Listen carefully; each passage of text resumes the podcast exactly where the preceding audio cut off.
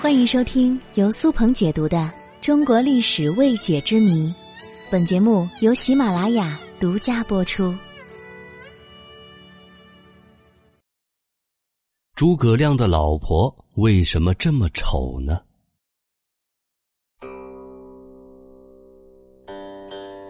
在《三国志·诸葛亮传》中，专门有对于黄月英面貌的描写，说：“闻君则妇，身有丑女。”黄头黑色而才堪相配，这说黄月英长得五大三粗，头发黄，皮肤黑，但是才学与诸葛亮相配。而对于诸葛亮的外貌描写是身高八尺，容貌甚美，识人一眼。身高八尺相当于今天的一米八四，再加上还长得特别帅，帅到了当时的人都感到惊叹的程度了。并且诸葛亮还博学多识，上通天文，下知地理，极富才气。又帅又有才的诸葛亮，为什么愿意娶黄月英呢？这其中有什么样深层次的原因吗？黄月英虽然是个丑女，但她的家世显赫。黄月英的爸爸名叫黄承彦，是闽南名士；黄月英的妈妈姓蔡。当时荆州牧刘表的正妻蔡夫人是他妈妈的妹妹，而他的亲弟弟蔡瑁是当时统领荆州所有兵马的最高军事指挥官。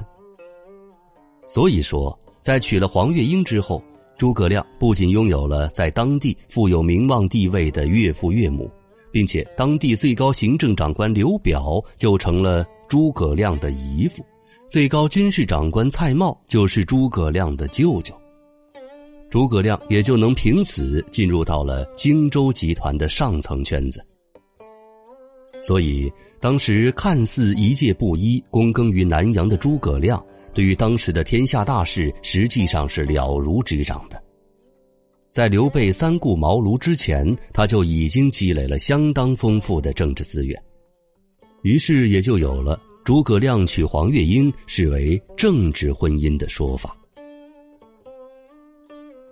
那么，诸葛亮和黄月英之间，除了利益的考量，还有没有个人的情感因素呢？我觉得应该还是有的，因为史书上记载，黄月英虽然相貌丑陋，却十分有才华。据说他伶牙俐齿，聪慧过人，从小就饱读诗书，可以和诸葛亮畅谈天下大事，并且还心灵手巧，工于发明，对于诸葛亮的帮助也很多。据说诸葛亮在北伐的时候发明出的木牛流马和黄月英也有关系。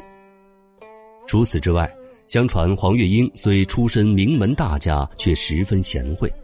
民间传说的黄月英在饮食方面也有很多发明，比如孔明饼、阿丑醋、龙凤配、喜沙肉等等。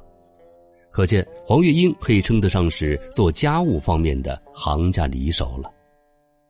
于是，在后世便有了“孔明择妇，唯贤是娶”的佳话。